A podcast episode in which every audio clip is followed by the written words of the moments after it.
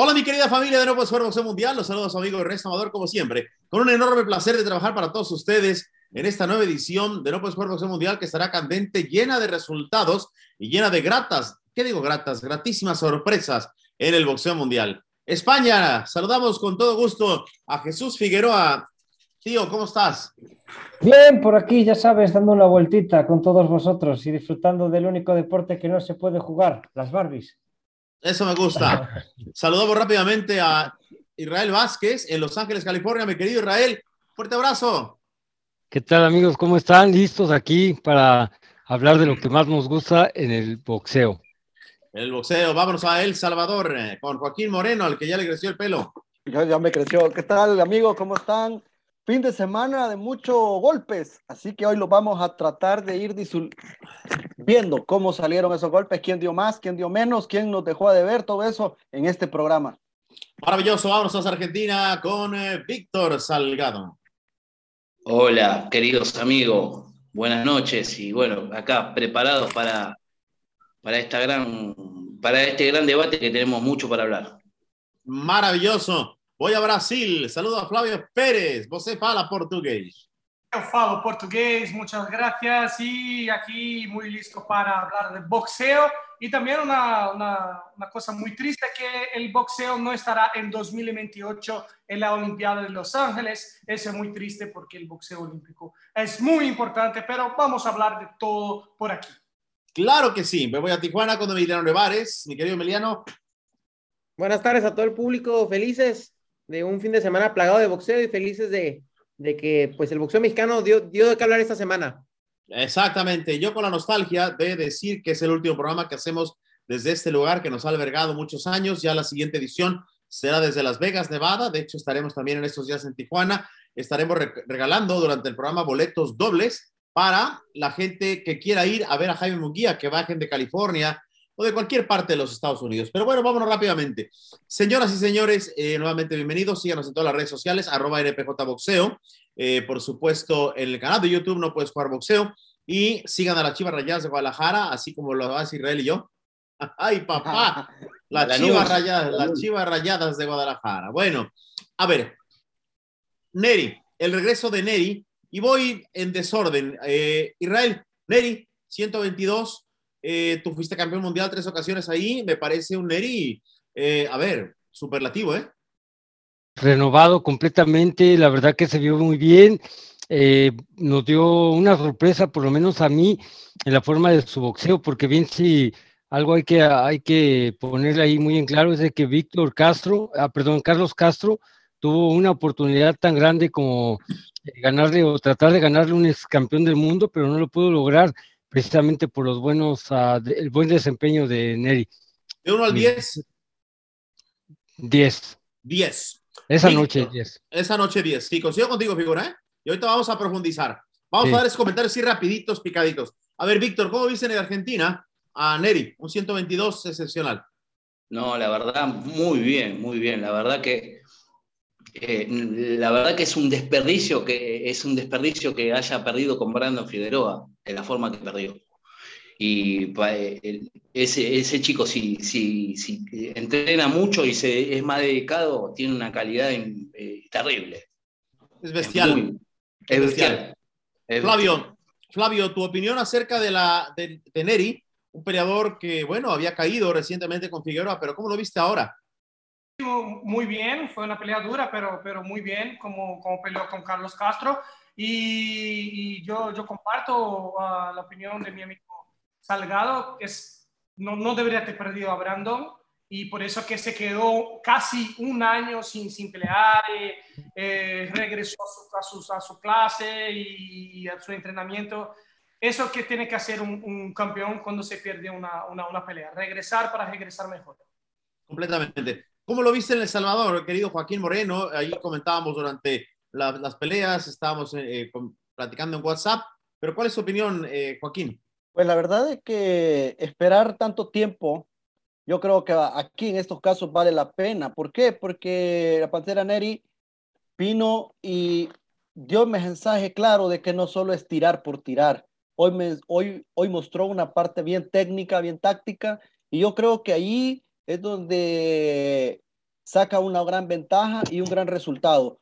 Eh, sí considero de que fue una de las peleas, pues la mejor que yo le he visto, porque ya no solo es aquel muchacho que se subía y a tirar y a tirar. Hoy no, hoy pensó tirar y yo creo que ese derribar en el primer asalto creo que marca, marca una gran diferencia en todo el boxeo que pudimos ver con, con, con Neri. Yo creo que por ahí, como lo decía Emiliano, los mexicanos dieron un golpe fuerte en la mesa este fin de semana. Emiliano, tú estuviste presente en la velada conmigo en Las Vegas, Nevada. Eh, te pregunto, ¿fue la, mejor pelea de la noche? Yo creo que la del Pantera sí fue la mejor, o, por lo menos el que mejor se vio en la noche. El público fue a ver a, a Leo Santa Cruz y ya lo comentábamos, pero creo que Neri se vio muy bien. Eh, sinceramente, yo no esperaba que se viera así. Yo no esperaba que pudiera salir con la victoria de manera tan, tan sencilla en el papel. Y creo que sin duda alguna es el mejor Neri en los últimos tres o cuatro años me recuerda únicamente a Neri que ganara allá en Japón. Jesús, la viste eh, diferido, tú estuviste más pendiente de lo que hacía el Van Rodríguez, sin embargo, ya editando el noticiero y, y demás, ¿qué, ¿qué, me puedes decir? Ya, ya, a ver, ya con más calma. Bueno, como dices tú, la he podido ya mirar un poquito más, aparte de los mejores momentos, y ah, estoy asombrado, estoy asombrado. La diferencia del Neri, del Brando Figueroa al Neri actual es muy, muy grande. Y yo creo que este Neri va a dar mucho que hablar en la división y puede ganarle a cualquiera. Yo también creo que, que Neri, por ahí, si no 10, quizá un 9 sí. Eh, hay que hablar del otro lado. Carlos Castro no, no cayó noqueado, no se rajó. Mari Robles y Estrellita Haas estuvieron ahí en su esquina. Y del otro lado el Mayelo, hay que decirlo, porque mucha gente se confunde. El entrenador no es otra persona más que el Mayelo, el que lo ha llevado de toda la vida y, y lo sabe Emiliano, era el entrenador en jefe. Aunque hay mucha gente que hace más alaraca, más ruido y mucho más bluff con tal de decir nosotros somos los que lo entrenamos, pero el que lo lleva realmente de siempre es Mayelo, Emiliano. El mero mero es el Mayelo, los demás son, son acompañantes únicamente. Ahora pero, bien, yo, pero yo se venden, algo, perdón, perdón, perdón, pero se venden como si fueran más estrellas que, que Neri y Emiliano, y ahorita voy con Joaquín. No, no, no, más estrellas que el Canelo. Más estrellas que Canelo. Así Qué es. bárbaro. Un poquito pesada, pesada la actitud de la, de la esquina de, de, de, lo vamos a decir, de Neri más adelante. Dime, Joaquín. No, yo, yo traía la, Dime, Joaquín. yo traía a la mesa algo que, que, que, hay que analizar ustedes que estuvieron ahí. Eh, el fin de semana pasado que hablábamos en este programa, nosotros decíamos y hacíamos una encuesta y muchos nos inclinábamos por Neri y otros por Estrada, o sea, casi salió parejo. Pero, ¿qué le faltó a Estrada? Porque también no, Castro. Que, a Castro, perdón. Castro, Carlos le, Castro. Carlos Castro, ¿qué le faltó a Castro para poder eh, doblegar a Neri? Porque hay que hablar también del que pierde y que nosotros lo teníamos como una figura que venía como, como quizá el, el predilecto para ganar esa pelea. Pero ¿qué te le contesto, te contesto rápido porque estoy ahí y conozco la carrera de los dos. Israel y yo narramos el debut de Castro, inclusive en Solo Boxeo Tecate. Lo conocemos bien de Phoenix, Arizona. Es un chamaco que trabaja con Iron Boy Promotions, con este Roberto Vargas, bla, bla, bla, bla, bla, bla. Si suben, Joaquín, y espero contestarte bien, si suben igual de preparados 10 veces, con las mismas condiciones, y así cambien estrategias, sean lo que hagan, yo creo que 10 veces le gana. ¿O no, Israel? Sí, sin duda, pero yo tendría tal vez otra respuesta viéndolo desde el punto de vista de, de estando dentro de un ring le faltó actitud, le faltaron las ganas de querer, perdón la palabra, partirle la madre a Neri para ganarle un doble campeón del mundo, alzarse con la eliminatoria mundial y de esa manera demostrar que estaba eh, en esa posición porque se lo había ganado. Creo que eso le faltó, le faltó, eh, digo, con todo respeto, cada quien sube al ring y, y, demuestra lo que quiere, pero yo creo que faltó eso para, para poder ganar la pelea, no quitándole el mérito que fue completamente abismal de Neri lo deshizo completamente boxísticamente. Ahora, hay una cosa que me gustaría agregar, y, y voy con Víctor ahora. Eh, creo que Israel pone en la mesa la falta de quizá de huevos y, y, decisión y hambre de ganar, Víctor. Pero habrá que entender también que quizá Carlos Castro, quizá Carlos Castro no siguió las indicaciones de, de Manny Robles, un experimentadísimo entrenador, lo platicaba con Israel y Estrellita Jasso. Yo no sé, Víctor, si tú pudiste ver algo en la transmisión, que es distinto verlo en ringside que verlo en la tele. Entonces te pregunto desde este punto de vista, ¿siguió las instrucciones Carlos Castro de Manny Robles? Para mí no la siguió. Y aparte, la, la pelea fue muy bien planteada por el Panterita. Hay que decir lo que es. fue muy bien planteada. Entonces no hay, no hay, no hay mucho para hacer, porque ya depende mismo del boxeador, porque uno, uno en el rincón le puede decir las cosas que no ve al boxeador, pero de ahí que lo interprete el boxeador es distinto. Correcto, Víctor, pero a ver, pero a ver, Israel llegó a vivir a los Estados Unidos a casa de, del Chato Robles en paz descanse. Conoces bien a Man Israel.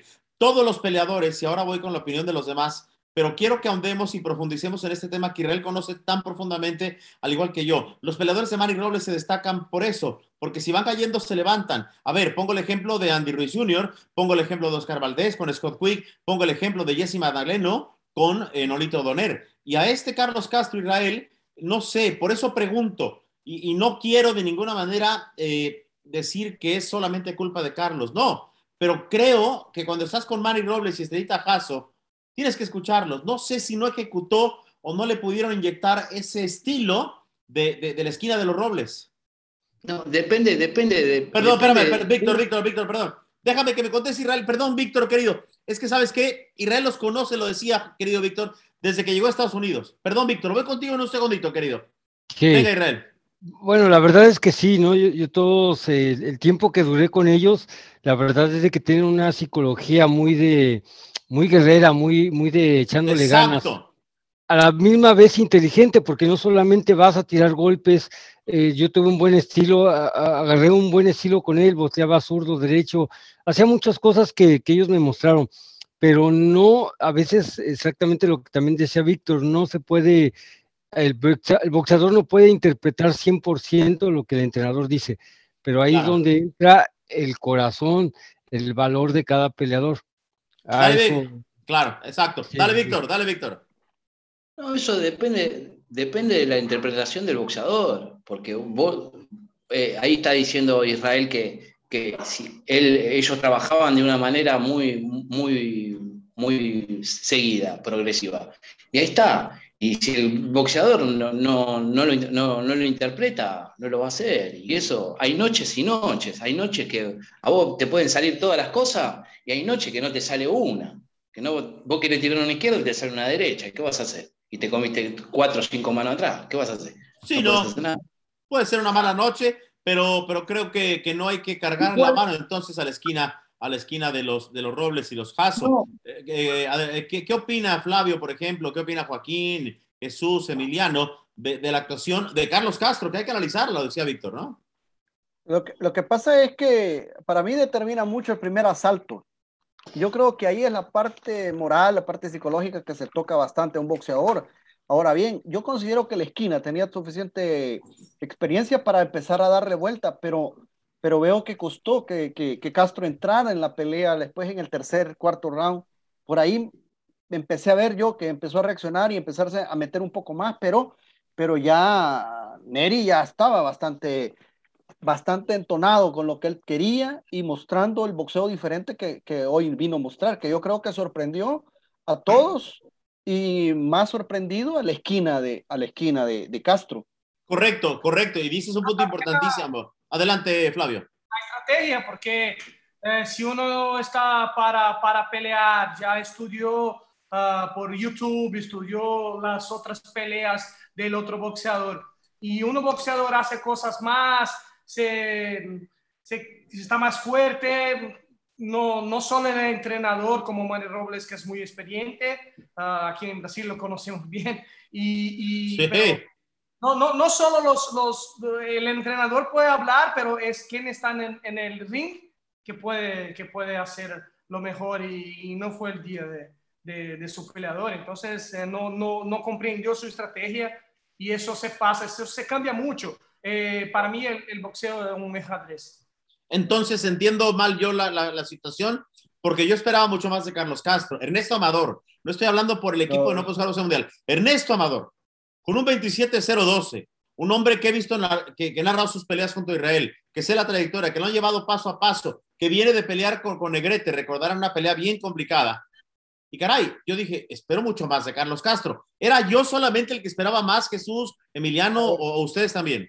Les soy honesto, yo por eso pagué el pay-per-view, porque pensé que ah, iba a ser un pleitazo. Ah, por, ah, esa, por esa única pelea yo pagué el pay-per-view. Si no, me lo hubiera volado. Nada, no es cierto. No, pero de verdad que por eso, porque dije, con, el estilo de, de, Panterita, el estilo de Castro, van a, van a hacer una pelea épica.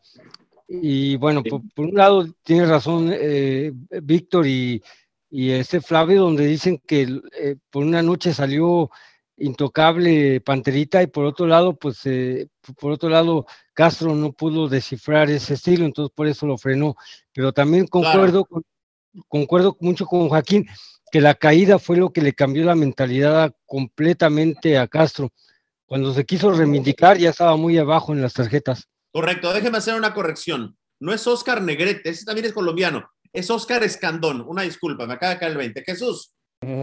Decepcionado la pelea. Es decir, yo, al igual que los demás, esperaba una guerra. Eh, sabía más o menos quién era Carlos Castro. Panterita ya no voy a mencionarlo, bien sabemos quién es y esperaba más. La verdad, eh, hubo por momentos que, aunque fue intensa, me aburrió porque la tenía aquí y estaba un poquito más abajo. A mí nunca me aburrió, fíjate, qué bueno que vean el boxeo distinto a mí. Eh, nos tuvo al filo de la butaca, Emiliano. Sí, es que Jesús, al igual que la semana pasada, diciendo que las burradas y que no sé qué, pero bueno. Sí, le aburre, le, aburre un peleón, pero bueno, yo creo que los que vivimos la pelea en la arena fue emocionantísima porque había, había momentos, Emiliano, en donde parecía que Castro iba a, resurgir y no, la Pantera Neri se le movía, lo boxeó, lo hizo fallar cuántas veces y ahora regreso con Israel también, Emiliano. Yo no voy a negar que la, que, la, que la Pantera creo que siempre tuvo el dominio de la pelea y en ningún momento creo que se sintió este bajo, bajo, bajo problemas. Es más, creo que empezó a hacer cosas que no hacía en otras peleas, empezó a caminar el ring, que se cambió de zurdo, o sea, hizo muchas cosas en el papel, y lo puedo decir abiertamente sin ningún problema. Yo pensé que iba a ganar Carlos Castro.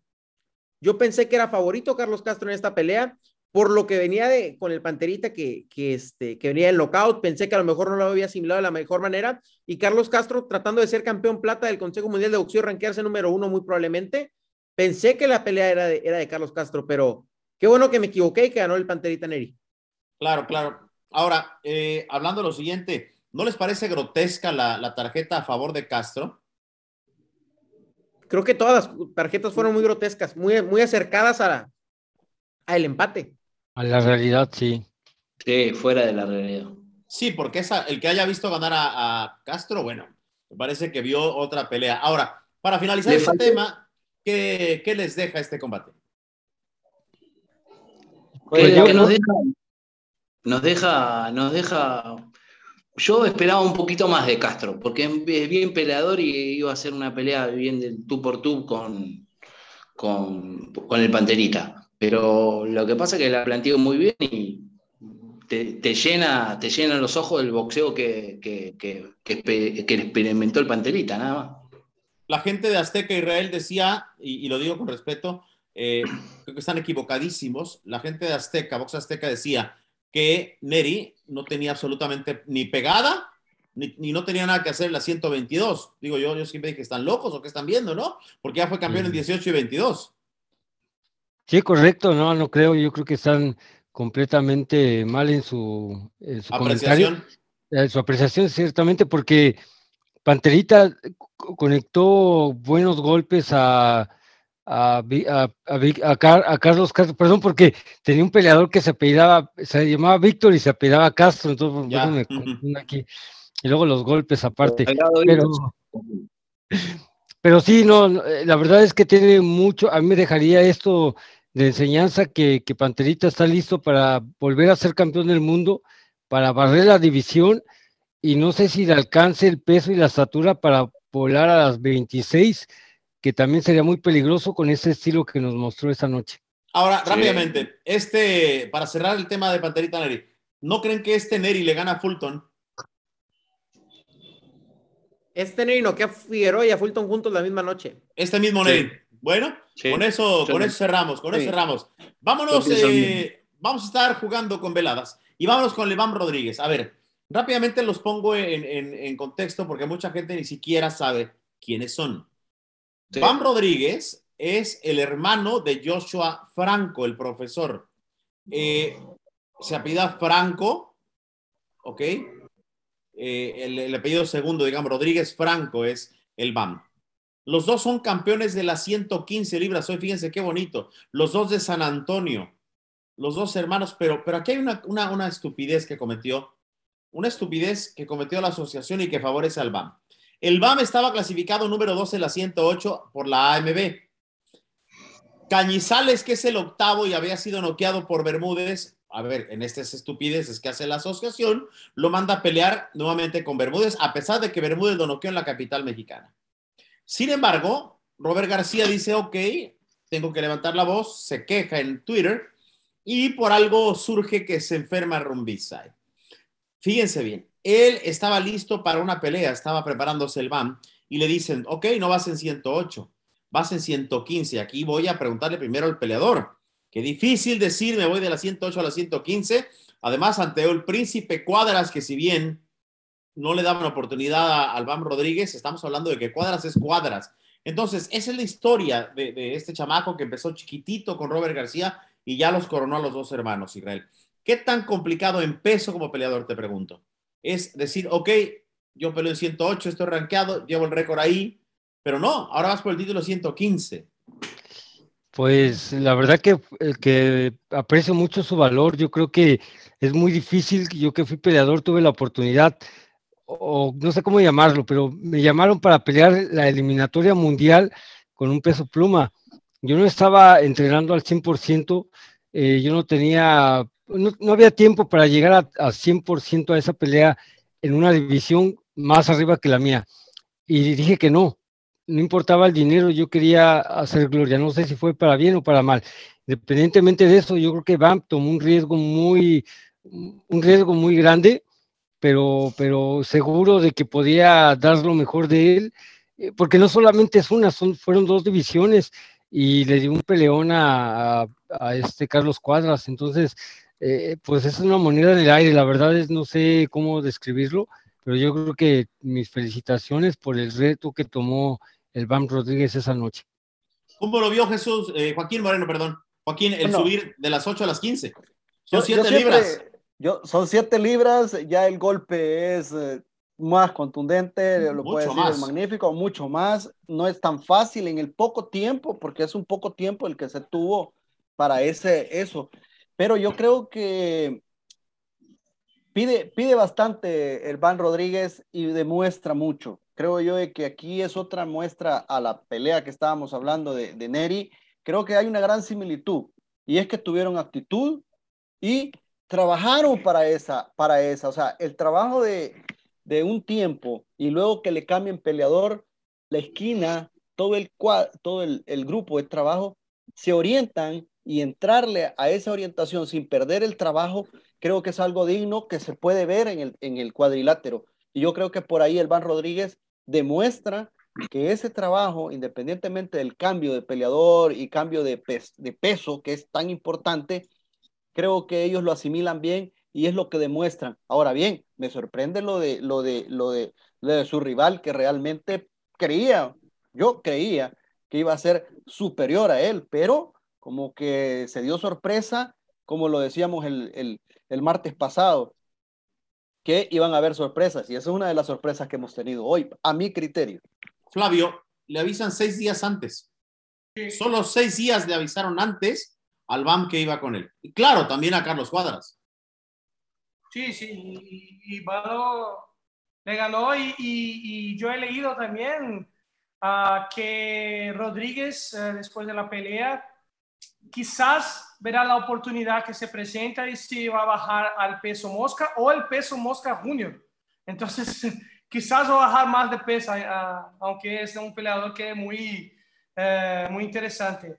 Eh, pero es cambiar, eso yo he visto mucho con, con las peleas con, con, Esquiva, cuando, cuando peleó por top rank.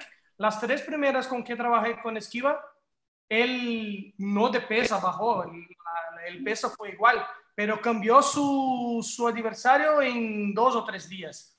Entonces, claro que está preparado, está listo para pelear con uno y si se cambia, es muy, es muy difícil. Para que llegue para, para perder, que no es ese, este, este tema, porque Van Rodríguez peleó con un gran peleador que es Cuadro, pero cuando llega uno que viene a perder, que es, que es underdog, eh, es más fácil para, para quien, no, quien no está entrenando tanto con nivel de campeón.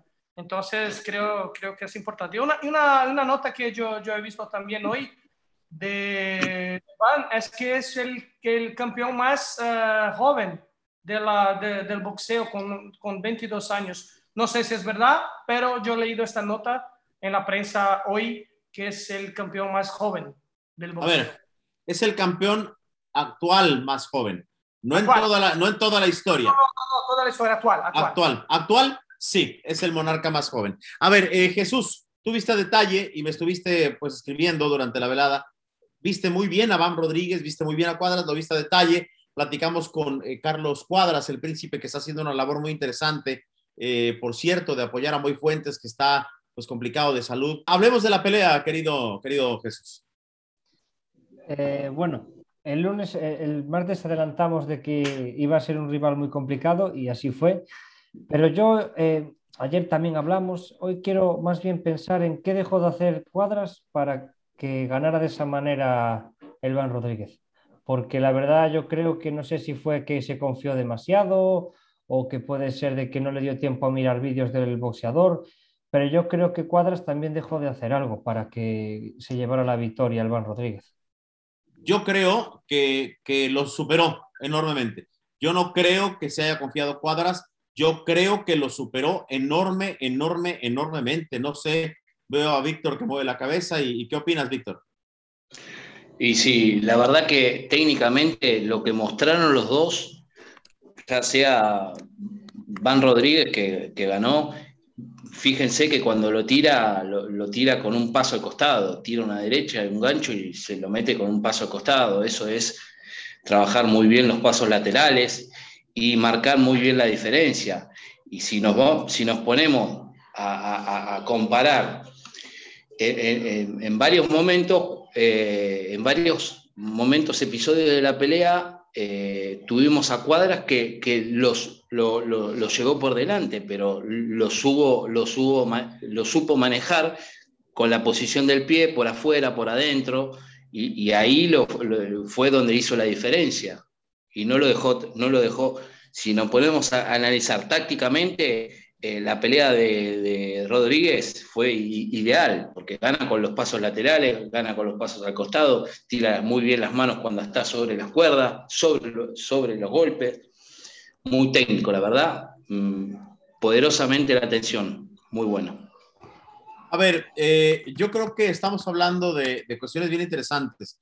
Cuando lo manda la lona, eh, el Cuadras ya no se puso, se pudo reponer, intentó, pero cada que intentaba, me parecía que era mucho más la velocidad del peleador, del peleador México-americano, eh, los contraataques, el manejo de la izquierda, los pasos laterales, como dice Víctor, pero sobre todo el boxeo.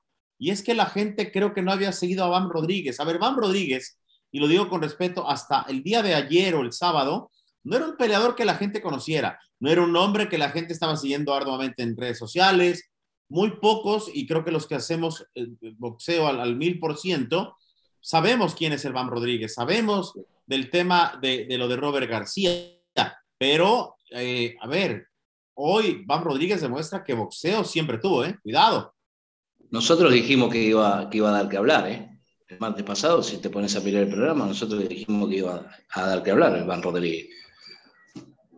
Sí, exacto. Entonces, a ver, yo creo que, que estamos ante un chamaco y, y la pregunta para cerrar el tema, de lo de Bam Rodríguez, un chamaco que ya demostró que a los 22 años se convierte en esta época, como bien decía Flavio, en el peleador que es campeón mundial más joven, con 22 años. Pero la pregunta es la siguiente, ya les platiqué toda la historia de, los errores gravísimos de la Asociación Mundial de Boxeo. Eh, en este estricto sentido, decir, a ver, noquean al número 8 y no importa, me salto o me paso por el arco del triunfo al, al 2 y entonces que pelee mi paisano, el venezolano, y, no pasa nada. El Bam Rodríguez, pregunto, y el que quiera contestar, aunque me faltó la, la, opinión de Emiliano, y voy a arrancar contigo, Emiliano, de la pelea, y también esta pregunta. Eh, ¿Debe quedarse en la 115 o bajar a la 108? Porque no imagino un tiro entre Joshua Franco y su hermano. No, y aparte creo que daría muchas, a ver, Cuadras no digamos que era la más fea del baile, eh, eh, era un pele es un peleador bueno y de clase, pero no es el mejor de la 115. Eh, creo que el medirse ya con los grandes nombres, inclusive con el Rey Martínez que va subiendo división, será exponerse demasiado. En 108 creo que hay más posibilidades y hay un futuro, un futuro más próspero. Aparte, de 115 a 108 hay tres divisiones. Entonces, qué mejor que pudiera llamarse él un three-time, tres veces campeón del mundo. Wow. ¿Cómo lo ven, señores? ¿Se queda en 115? ¿Que baje? ¿Cómo lo ven?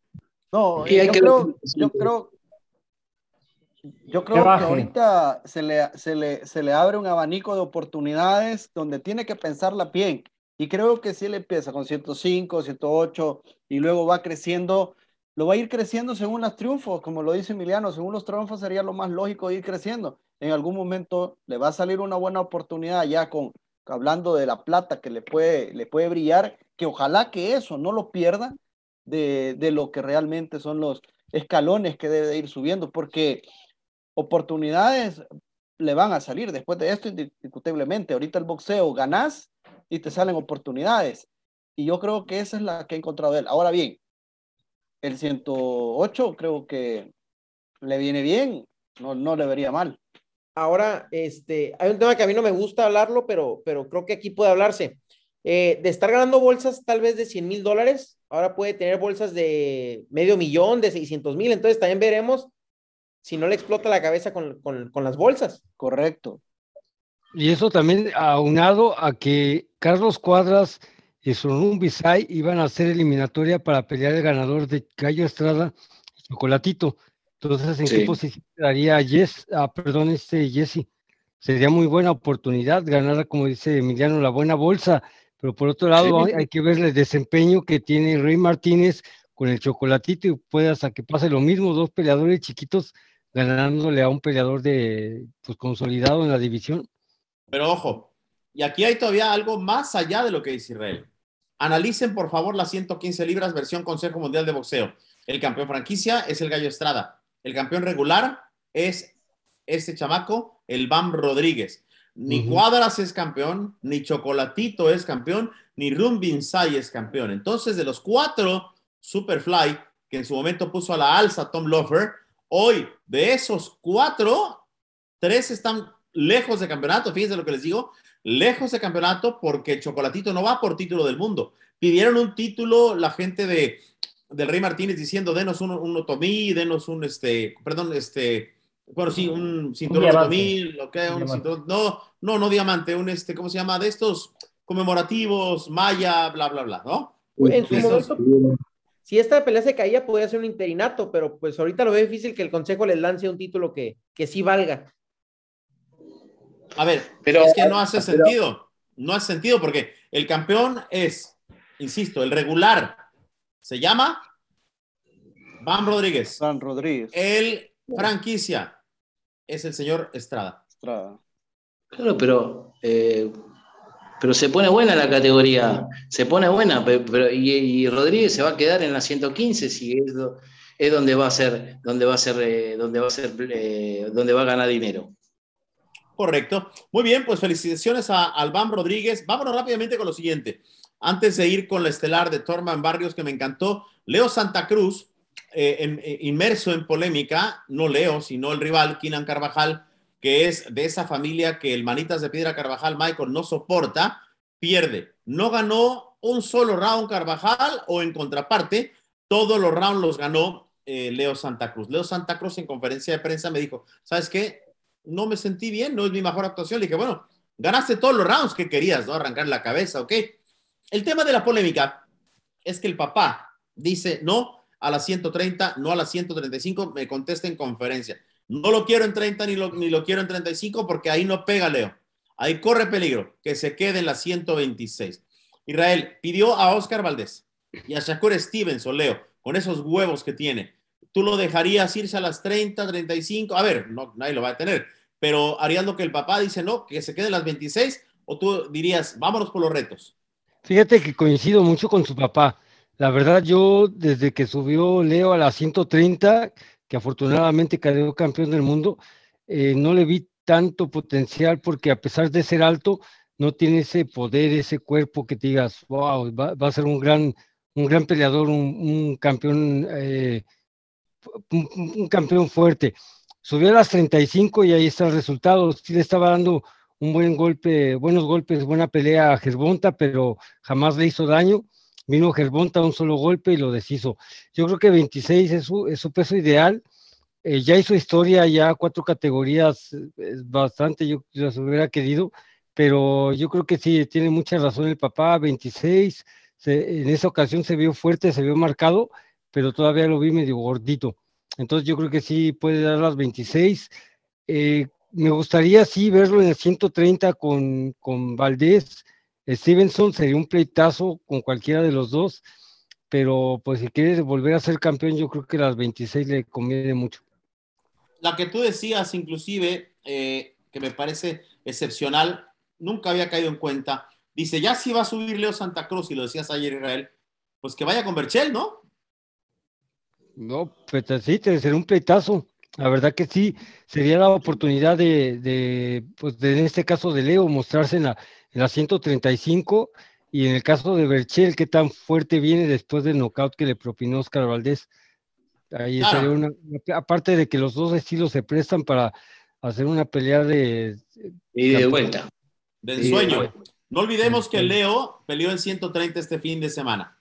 Eh, ojo, eh, es importante ese dato, se vio rápido, se vio fuerte, sufrió una cortadota, lo que sea, pero ganó todos los rounds. ¿Qué más les deja Leo, señores? Adelante. Adelante, Víctor, adelante. La verdad que completito, trabajó muy bien desde el primer round, las manos eh, abajo, pero voy, me pongo de acuerdo con el, con el padre y que se tiene que quedar en 126, porque es arriesgarlo mucho y, ya Garbonta le pegó. Y ya después cuando tenés un knockout así es difícil volver para atrás. Es difícil. Más cuando vas a un cruce con ese estilo de boxeadores, es, es bien complicado.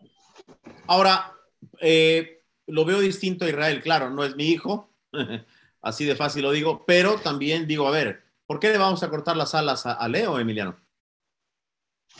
siendo sinceros, creo que en 135 no tiene nada que hacer Leo.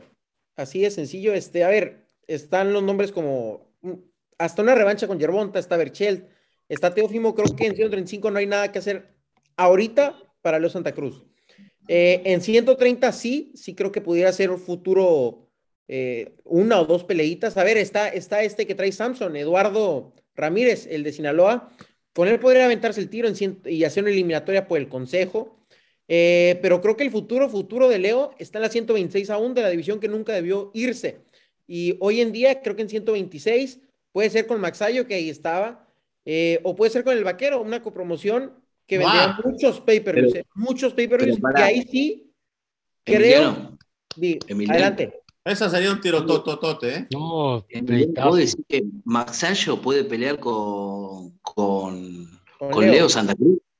Sí. Ay, ay, papá. Ganaría Leo, yo creo. No creo que haya problemas ahí. No, yo creo que gana Maxayo, ¿eh? Oh, oh my God. No, yo, yo creo que gana Leo. No, Leo. Sí, sí. Jesús porque le paga a Sean Gibbons, yo creo. Sí, sí, claro. No, mira, es muy fácil. Leo está de salida, Maxayo está de entrada. No, yo creo que gana Maxayo, ¿eh? Ojo, ¿eh? Mirá que Maxayo tira, tira, tira, tira, tira, tira, tira. Ojo que Leo, Leo también tira, tira mucho, pero lo que tiene Maxayo no lo tiene Leo. Que, que Max, Maxayo bloquea y Leo no bloquea bien. Eso es lo que pasa. Pero una pregunta, una, una pregunta en esta mesa para los que ven. A ver, no tienen que tener mi opinión, ¿eh? Aclaro, no los quiero obligar a que piensen como yo. No Solo les voy a dar un, argumento muy grande. ¿Qué, qué, peleador es más fuerte? ¿El Pollito Ceja o Leo Santa Cruz? Santa Cruz. Ok. ¿Se acuerdan? Y a lo mejor no la vieron, no quiero ser grosero, pero no la vieron a detalle. La pelea del Pollito Ceja con Maxayo. El Pollito Ceja le iba ganando toda prácticamente la pelea se da la distracción de que lo dejan literalmente en la esquina. Los motivos ya dijo su parte el pollito aquí, ya dijo su parte Ismael Salas, no sé qué pasó, pero el tema es que el pollito ceja se quedó sin esquina y se distrajo. No es justifico y lo noquearon, pero el pollito ceja, que me parece con todo respeto un peleador inferior a las cualidades de Leo y la pegada de Leo, tenía en problemas a Maxayo. Solamente lo pongo en la mesa. ¿Qué, qué opinan? Sí, esa, esa, justamente esa pelea iba a poner como referencia. Perdón, la cantidad de golpes que soltó en esa noche Pollito Ceja hicieron ver que Matsayo no tiene otra opción más que ir hacia el frente. No es un peleador que sea contragolpeador 100%, Exacto. lo cual lo hace dificilísimo, valga la expresión, con Leo Santa Cruz que te tira alrededor de mil golpes por pelea. ¿Viste, Israel, la cantidad de ganchos al hígado que tiró el señor Leo Santa Cruz? Qué barbaridad. Yo, no, sé si tiene una placa de hacer este güey Carvajal en, el hígado. Pero Emiliano, si los hubiéramos contado, a ver, no menos de 10 por round al hígado. Y, es cada, combinación de Leo termina en el hígado. O sea, no es, no hay una diferencia. Si tira López, termina el hígado. Recto termina con hígado. O sea, va a tener que trabajar muy bien Maxayo porque Leo no va a cambiar su estilo de pelea. Con el único que no le tiró ganchos al hígado fue con Yerbonta y por lógica razones. Pero con todos los demás es castigo, castigo y duro. Claro, a ver, yo, yo sí creo que, que con todo respeto la pasa en aguas muy profundas Maxayo. Sí lo sorprendió y apantalló, por ejemplo, a Jesús, que, que efectivamente es, eh, Jesús es más filipino que español, pero está bien que Jesús sea así.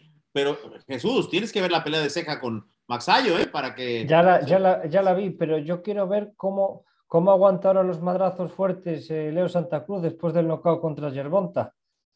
¿Ya los aguantó Jesús? Bueno, otra vez, a ver, es decir, es muy fácil hablar. También con un peleador eh, haces una pelea diferente a otra. ¿Cuántas veces has visto a un peleador ganarle a uno que es inferior al otro y después justo al revés y el que perdió le gana al bueno? ¿Quién pega más fuerte, Jesús? ¿Quién pega más fuerte, Maxayo o Yerbonta? No sé, yo no he estado delante de ellos. Kiko, Martínez, pega más fuerte. Sí, va a decir que Kiko Martínez. pues, pues lo demostró, lo demostró, lo demostró contra Kik Callahan. El Kik Callahan, mientras se caía, le caía el moco.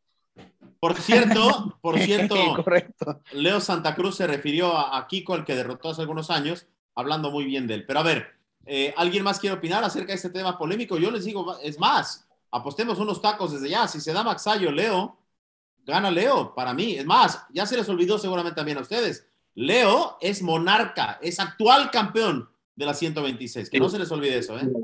Sí, eso es verdad. ¿De, qué, organismo? Del que te encanta, asociación, el que hacen muy bien las cosas. Uf, ya me estoy, Ernesto, me mareo. bueno, a ver, siguiente, algo más que agregar de Leo Santa Cruz, que por cierto, eh, siempre un caballero. Yo creo que pocos Israel, ¿no? Como tú, que siempre fuiste un, y seguirás siendo un caballerazo. No creo que haya peleadores con esa humildad, ¿no, Israel? Fíjate que curiosamente tengo una anécdota bien bonita con, con él. Aparte de que lo conozco desde prácticamente nueve años, diez años, eh, tuve la fortuna de, tener un mirangrid en el gimnasio. Entre todos los peleadores que fueron, él fue el último que se fue estábamos ya casi barriendo el gimnasio después de todo el arbuende como de cinco o seis horas y este, le dije, Leo, cuando gustes irte, tú te puedes ir. Y me dijo, no, me espero, porque la gente todavía estaba llegando y pidiendo autógrafo. Y vino el papá y me dijo, dice, no, mi hijo no se va hasta que dé el último autógrafo o foto que le pidan. Y me quedé sorprendido, dije, wow, pues está bien. Yo la verdad no lo hubiera hecho, a veces sí este, tenía cosas, asuntos que hacer y entonces me iba más antes de que todo terminara, pero, pero me sorprendió, la verdad que la humildad y la sencillez de Leo está a toda prueba. Yo la ventaja que tengo es que siempre me voy rápido, nadie me pide fotos. Te van a empezar a pedir fotos con el, con el peinado de, de, White King. Mm, hay que ponerlo, Jesús. Dorking. Hay que, poner esa, esa, esa foto. Ya la, ya la, puse varias veces. En varias miniaturas ya está. Ya, esa foto la estoy quemando por todos lados. Ahora le voy a poner pelo rosa. Exacto. Señores, eh, hay cuestiones muy interesantes para ir cerrando el programa de esta tarde, que ha estado muy interesante en opiniones y demás. Y bueno, eh, Jaime Munguía, por cierto, tenemos boletos dobles. Platícanos un poco, Jesús. Estaremos regalando que estén pendientes. ¿Cómo, es el sistema para, para que la gente de, California, de, a ver, de Texas, de donde les dé la gana, la paisanada de Estados Unidos, bajen a Tijuana a ver la pelea? Platícanos, Jesús.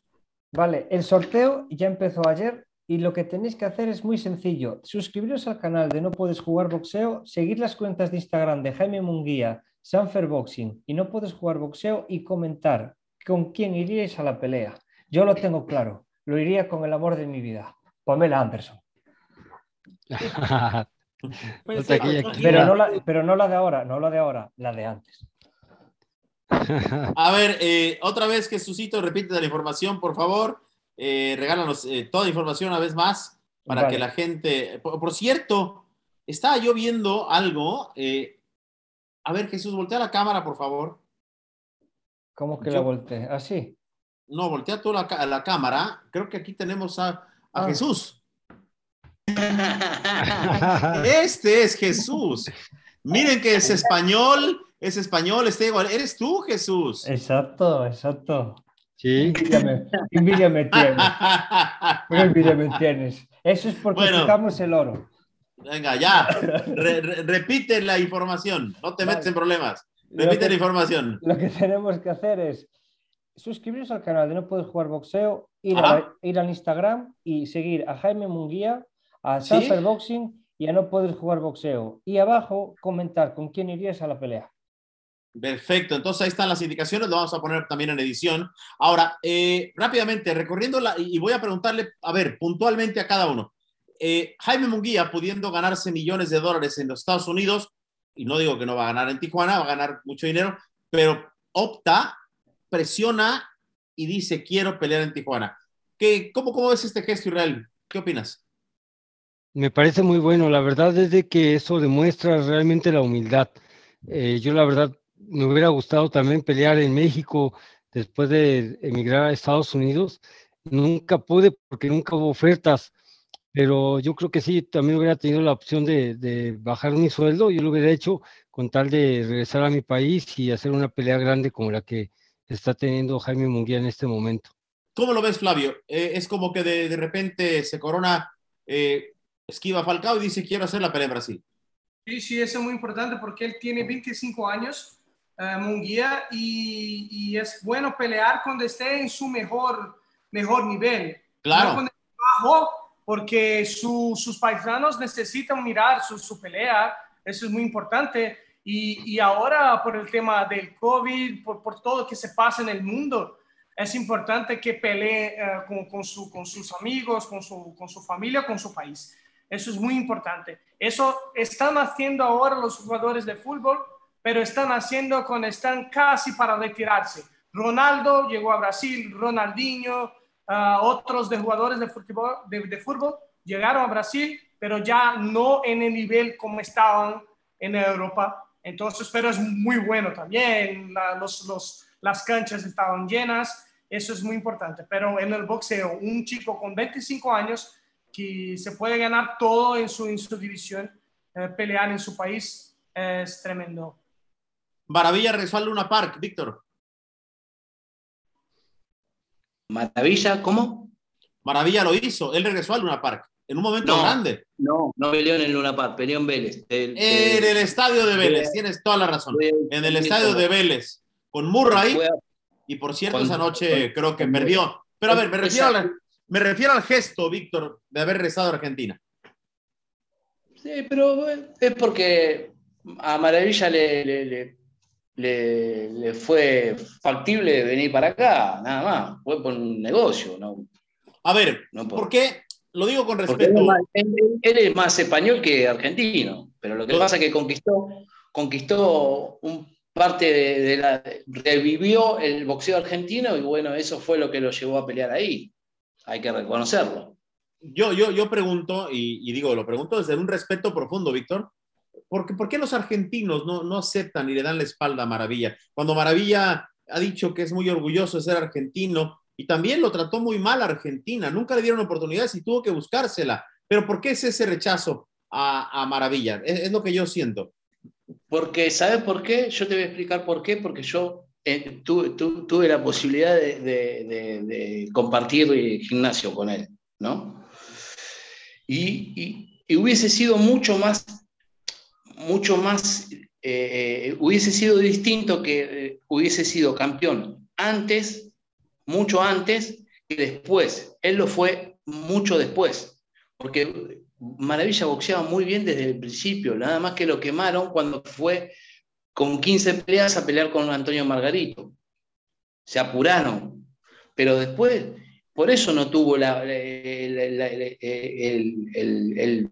auge que tendría que haber tenido, pero sí lo tuvo, sí lo tuvo porque él fue golpeando puerta por puerta y, construyéndose, haciéndose él solo. Él solo fue golpeando las puertas, él solo se fue ganando todo, él solo fue, fue abriéndose puertas y, generando, generando, generando su, dinero para poder ganar, su, estructura, su, nivel, tiene un nivel cultural que no cualquier boxeador lo puede tener. Entonces, él, solo se generó las puertas para, para, llegar a donde llegó y, ser quien es. Ahora que la Argentina no, lo reconozca, eh, no se entiende, pero muchos lo reconocen, pero eh, es ahí, es ahí, es en menor escala. Quizás reconocen yo, yo, creo que, con todo respeto, ¿eh? yo creo que es un error no reconocerlo, pero a ver, Joaquín, Joaquín, e, El Salvador, eh, es como si dijeran Carlos el famoso Hernández aquí no existe. Es un peleador de Los Ángeles, de, de East LA y, no es salvadoreño. Le pasa a Teófimo también un poco. A ver, Joaquín, ¿qué, opinas de esto de que regresa Jaime primero a, a México y, cómo ha recibido eh, el famoso en El Salvador? Mira, yo, te digo una cosa. El famoso Hernández la semana pasada tenía COVID. Todo el mundo pendiente, todos los medios preguntándome. Y eso me hizo sentir bien porque se abocaban a, mi programa, a mí, por el contacto directo que tengo con, con pero era cantidad de gente, no solo medios deportivos, eh, preguntando sobre la salud de, del famoso, sobre su cumpleaños, la salud, la entrevista que tuvimos nosotros con él y, que lo tuvimos aquí. Yo creo que eso, eso hace, viendo a lo de Munguía, que va a ser algo muy bueno, regresar a sus raíces, regresar a su patria, ganar ese mercado mexicano y metérselo en el corazón o otros metérselo en el bolsillo también, creo que es muy importante. Ahora bien, no solo es un ejemplo que él va a dar, sino es que abre, abre puertas, abre ventanas para que México como institución, vea, como país, pueda albergar mucha más eh, velada. Yo creo que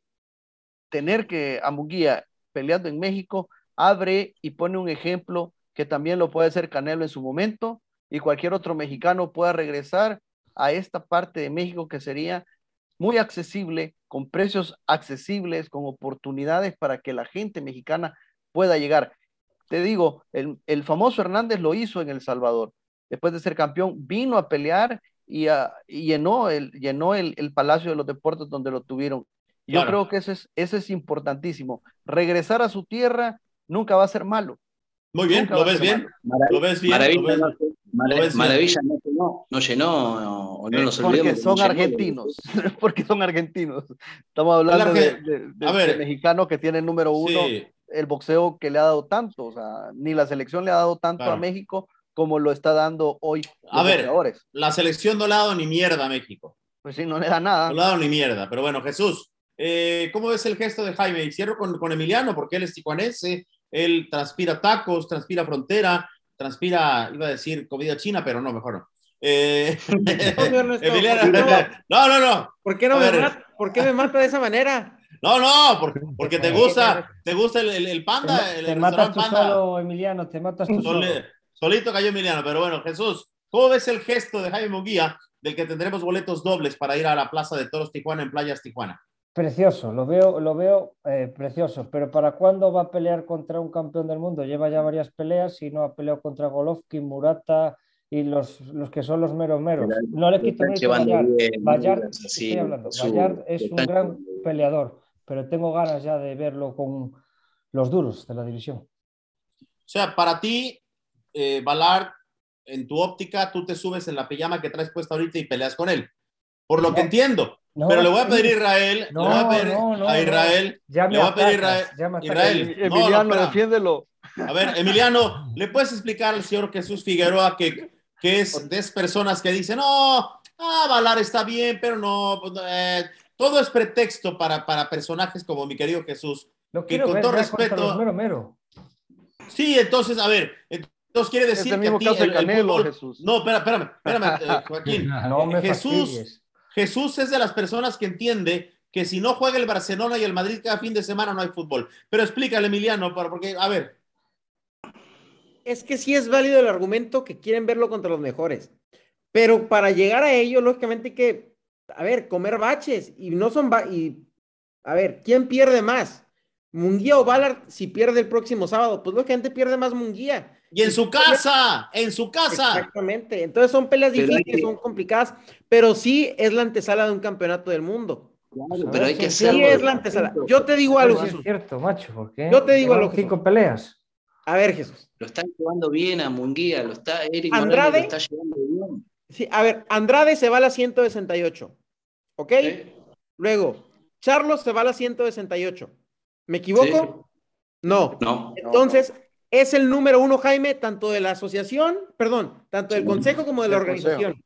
Entonces, si se ponen de acuerdo, Jaime podría ir, a ver, por los dos títulos contra un rival que se decida la, eh, la organización y el consejo. Trevianchenko, que está clasificado en los dos.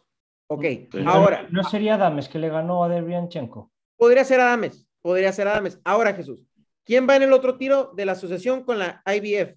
Pues Golovkin con Murata.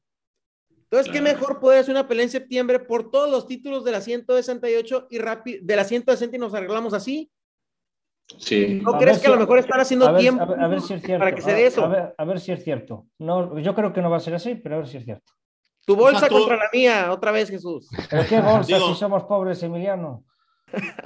Me, me- me extraña, me extraña que una persona como Jesús no le dé el valor a la carrera de Jaime Munguía, un hombre que conquistó la 154, Le que estás peleó dando- cada... Le estás dando la vuelta a la tortilla y la estás quemando. ¿Cómo no le dar valor? ¡No! ¿Cómo ¿Ves no que le estás diciendo, valor, estás diciendo que, que no enfrenta a nadie en, tu, en tu gusto boxístico? Estoy diciendo que quiero que se enfrente ya a los pitbulls, que se deje ya de los chihuahuas y que se enfrente a los pitbulls. Entonces, ah, pero si, pero si peleara con Sergio García, ¿qué onda, Jesús? Pues Sergio le iba a complicar mucho la pelea, pero no lo quiero ver contra Sergio, lo quiero ver contra Golovkin, lo quiero ver contra Murata, lo quiero ver ya contra los chungos. Contra bueno, la, próxima- la próxima pelea lo tenés con Golovkin o Murata. ¿Y a quién le vas?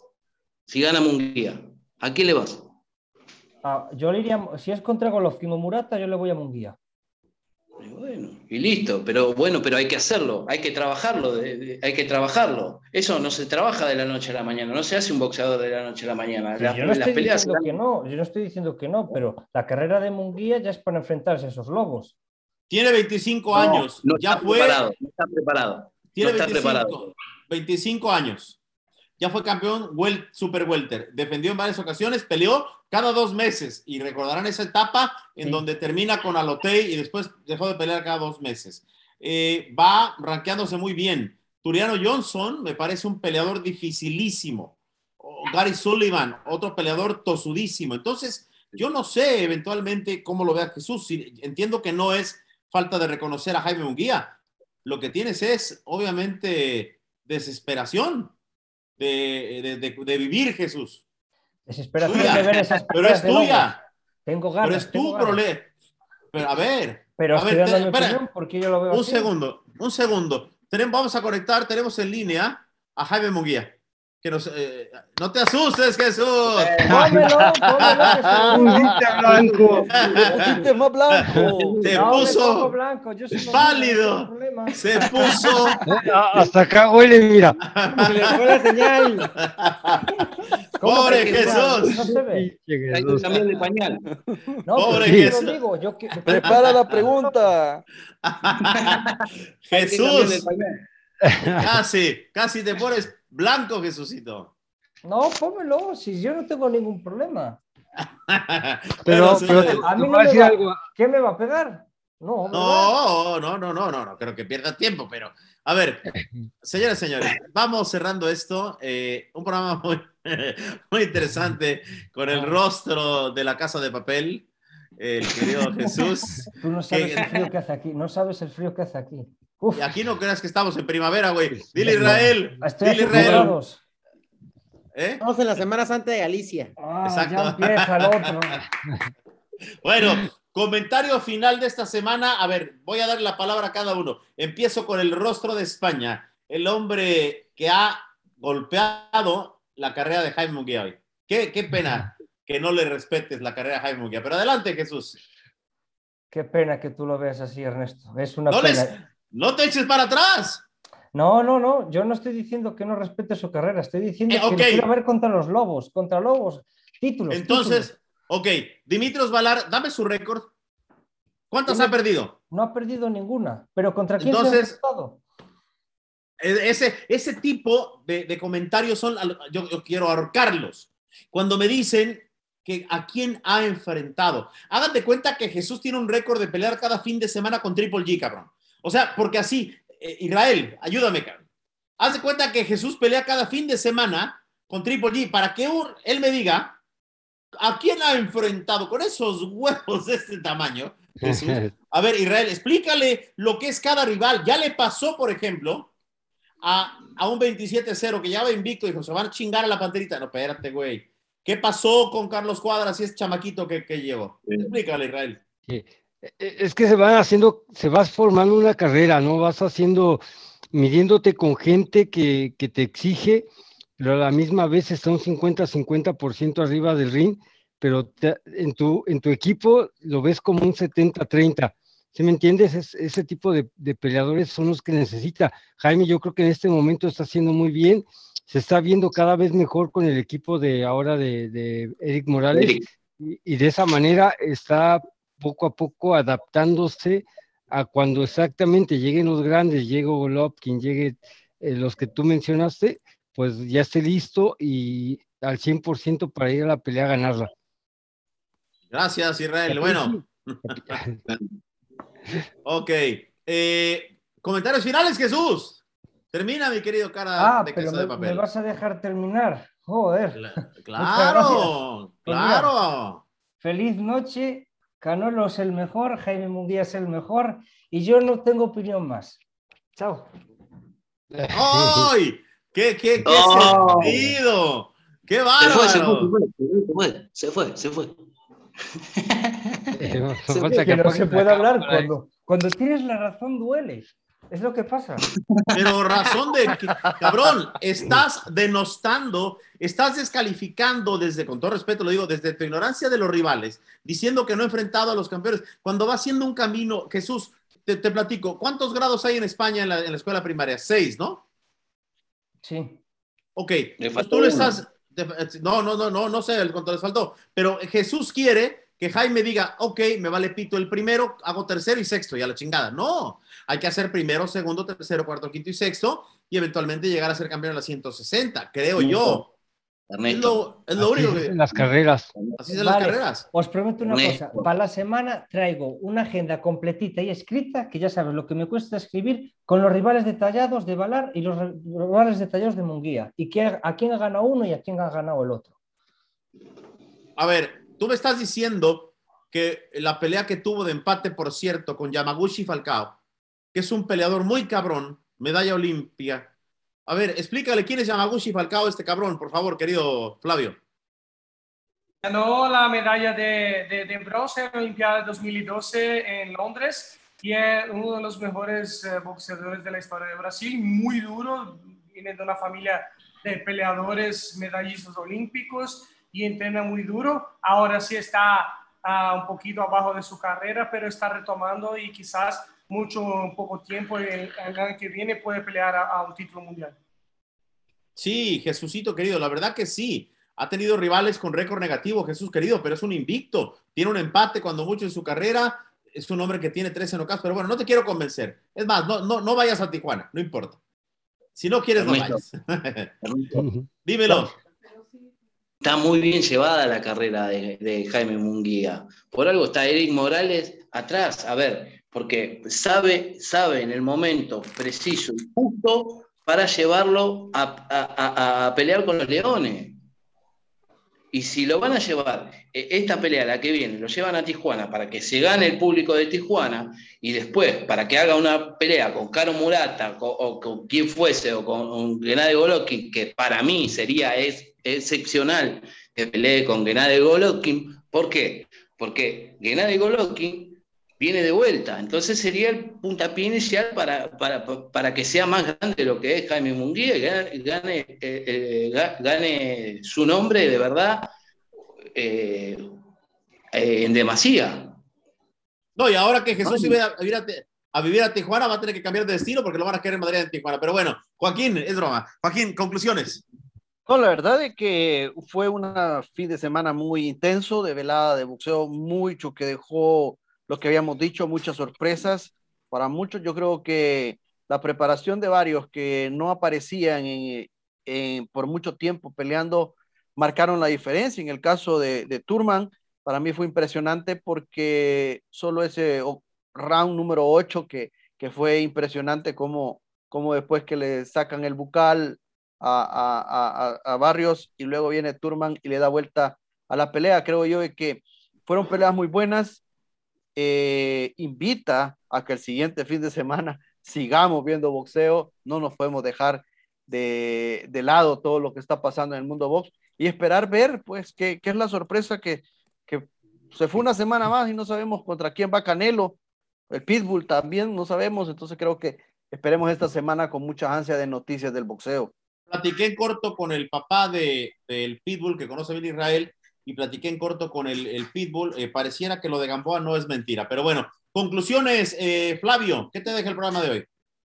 Sí, muy, eh, muy bueno el programa, como siempre, pero me gustaría hablar muy rápido, muy rápido de lo que se pasó en la Comité Olímpico Internacional. 2028 no, no tenemos el boxeo en la Olimpiada de Los Ángeles, eso para una Olimpiada en los Estados Unidos, donde se convirtió muchos campeones olímpicos eh, de la historia del boxeo, no tener el boxeo es muy triste, creo yo, que eh, necesitan uh, los, uh, los sponsors, uh, los que entrenan, los campeones olímpicos del pasado, los que están entrenando ahora, hacer juntar todos por, por el tema de olimpismo, porque es muy necesario que, te, que tendremos las Olimpiadas en el boxeo en las Olimpiadas. ¿Por qué? porque los que estamos hablando hoy, Yamaguchi aquí en Brasil, lo Falcao, también los grandes campeones de los Estados Unidos uh, salieron de las, uh, de las canchas, de los rings del boxeo. Entonces es necesario que eso no, no se pierda y nosotros como, como expertos en boxeo necesitamos hablar y quizás un día esto se regrese, tiene mucho tiempo hasta allá y podemos quizás cambiar la cosa se va a revertir seguramente. Parece que el Consejo va a unirse con, con AIBA. Pero bueno, conclusiones, Emiliano Nevares. Qué bonita sudadera, carajo. La compré en línea. ¿Sí? en, no, en, línea, no. en, línea, con Sergio. Dale gracias, güey. Oíste, llevo dos Sergio años, Sánchez. Llevo dos años Man, no jugar y no tengo la Argentina. mía. ¿Eh? Llevo dos Manden años. para Argentina. No, te vamos a mandar una que diga Triple G, cabrón. Que diga Triple G, I love you. Kiko. Martínez. Kiko. El- Kiko Martínez. No. Cuando, cuando se venga a, a vivir a, a Tijuana, el cabrón este lo vamos a recibir en el aeropuerto y vamos a decir, este es el que dice algo de Jaime, pero no. Que te- lo reciba te- Jaime, más fácil. Que te reciba Jaime. Que te reciba Sí. Jaime en el aeropuerto. Exacto. Le, Que le le doy un abrazo. No te van a quedar de re- Le doy un regresar. abrazo. ¿Eh? No, no, ya. De frente, como todos los que le tiran a Canelo. ¡Ay! Jaime, I love you. Pero bueno, termine, Hasta termine. foto le vas a pedir, cara. Hasta foto le va a pedir pobre- cabrón. Qué hipócritas, macho. Porque no, ¿por qué hipócrita, figura? Estamos diciendo la verdad, güey. Cuando lo veas, se te van a caer los calzones. Quiero decir, ¿Por? Jaime, ¿Por he admirado tu carrera. Qué gran eh, matchmaker tienes en tu carrera. Le voy a decir, ¿dónde está Golovkin? Que no lo he visto. Golovkin no quiere, carajo, pero lo va a dejar para otro programa. No vas eh, eh, en, enchilar. Golovkin no ha querido. La primera vez en 2018 le sacó el parche. Y últimamente, me lo dijo el señor Fernando Beltrán, tío del señor Emiliano, dijo, no quisieron firmar el contrato, ¿sí o no, Emiliano? Así es, así es. No quisieron firmar, Jesús. Tú deberías ser intermediario. Tú deberías estar más enterado que todos en Jesús. A lo No mejor- quiso firmar el contrato. No era el billete adecuado para esa pelea. Ah, bueno. Eh, ¿de, dónde, ¿De dónde? No que eras de Galicia, eres de Kazajistán, güey. Pero bueno, ya. Vámonos con Emiliano Nevares. Así es, este, pues no, hay muchas peleas en puerta. eh, las que pasaron- ¡Kazajo! Es kazajo, perdón, ya me. Kazajo. Venga. Kazajo. Me De la URSS. ruso. Es ruso. Este, pues no, que hubo mucho boxeo, este, sinceramente, se pueden a- a aprender la 126, eh, la 160 se van a aprender la próxima semana con Jaime Munguía y, y Ballard, aunque no le gusta a Jesús y, y Que ni la vea, que no la vea. le voy a regalar un ringside para que venga. Regálame un billete también de avión.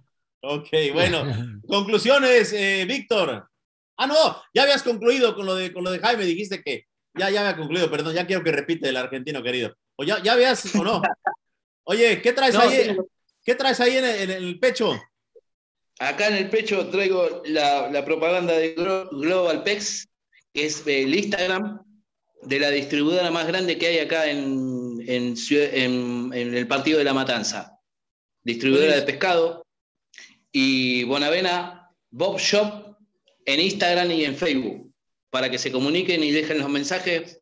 Gracias al amigo Damián de Global Pex y a Martín de Bonavena Bob Shop. Muchas gracias. Yo también, gracias a Sergio Sánchez, me mandó esa. I love you, Sergio. Israel, ¿Y tú, señor Sergio? No, pues ya está, yo creo que todo dicho. La verdad es que hubo muchas sorpresas, aparentemente entre comillas, porque no le quitamos mérito ni a los que pierden ni a los que ganan. Pero hubo un- una velada el sábado pasado muy, muy buena. eh, como así queremos ver muchas otras. Esperemos que así sea. Y este, por ahí me andan pidiendo ya la- el número de vuelo de, de Jesús cuando llegue a Tijuana. No sé quién me. Anónimo. anónimo, Vigilada lo van a recibir. oye, para hay, recibirlo. hay que mandarle al cartel de Santa que le digan, hey, sí me ven, ándele, cabrón, que lo recibe el cartel de Santa. Bueno, cierro yo. Hablando de Tijuana, Jesús. ¿Quién es Te vas a, Pero ¿quién es el cartel de Santa? Yo no entiendo nada. Lo vas a No, conocer. lo vas a conocer, güey. Ahorita te mando el grupo cuál va a ser tu canción, Jesús. Te van a hacer esta canción. Mira, Jesús, Sí. como, como dato nada más, cuando sale al cuadrilátero Oscar Valdés Fierro ante Berchel, sale con la canción Hey, si me ven. Escúchalos, se llama El Cartel de Santa y te, te vamos a dar la bienvenida. Tijuana. No es cierto, güey. Ah, es que te amo, aunque seas testarudo. Aunque seas testarudo, te amo. Bueno, cierro diciendo lo siguiente. Dios bendiga a todos y cada uno. Bendiciones a Brasil, bendiciones a El Salvador, Argentina, a Tijuana, donde llego en, horas. a- bendiciones a, los chintololos, a, los españoles, en, particular a los gallegos, y, bendiciones a toda la paisanada del boxeo. Gracias de todo corazón. Ha sido un- una cuestión maravillosa este programa. Yo solo les digo una cosa. Creo que la sorpresa más grata para mí, si es que le puedo llamar sorpresa, es definitivamente lo del Bam Rodríguez. Creo que había tenido una racha complicada, nuestro Robert García, en algunas derrotas y, ganadas y lo que sea, pero hoy Robert García demuestra que es un gran formador de talentos. Mando un mensaje a Manny y Estrellita que le echen con todo porque seguramente van a regresar. Eh, vi bien al papá de Leo Santa Cruz hablando del tema del cáncer de huesos y la chingada. Eh, me dio mucho gusto también ver cómo el Pitbull Cruz nos abraza y nos quiere, pero sobre todo, eh, a pesar de que digo mis opiniones y, y que digo cosas de que algunos trabajos como se hace no me gustan, no significa que yo no ame a mi familia del boxeo, le hace haters o no haters. Como siempre digo, señores queridos, y lo digo con el nombre, Israel, Flavio, Víctor, Emiliano, Joaquín, Jesús, espero que Dios siempre esté en su esquina, como Dios siempre está en mi esquina. Nos vemos en la próxima edición de No Pues Jugar Boxeo Mundial, ya desde Las Vegas, Nevada. Y arriba las chivas, rayadas de Guadalajara y el cartel de Santa. Y el, cartel, y el cartel de Santa. ¡Ay, América! del fútbol mexicano. Voy a mandar la camiseta de la nube. Venga, X- XL. Y cuidado que aquí abajo hay pinches americanistas, Israel. Cuidado.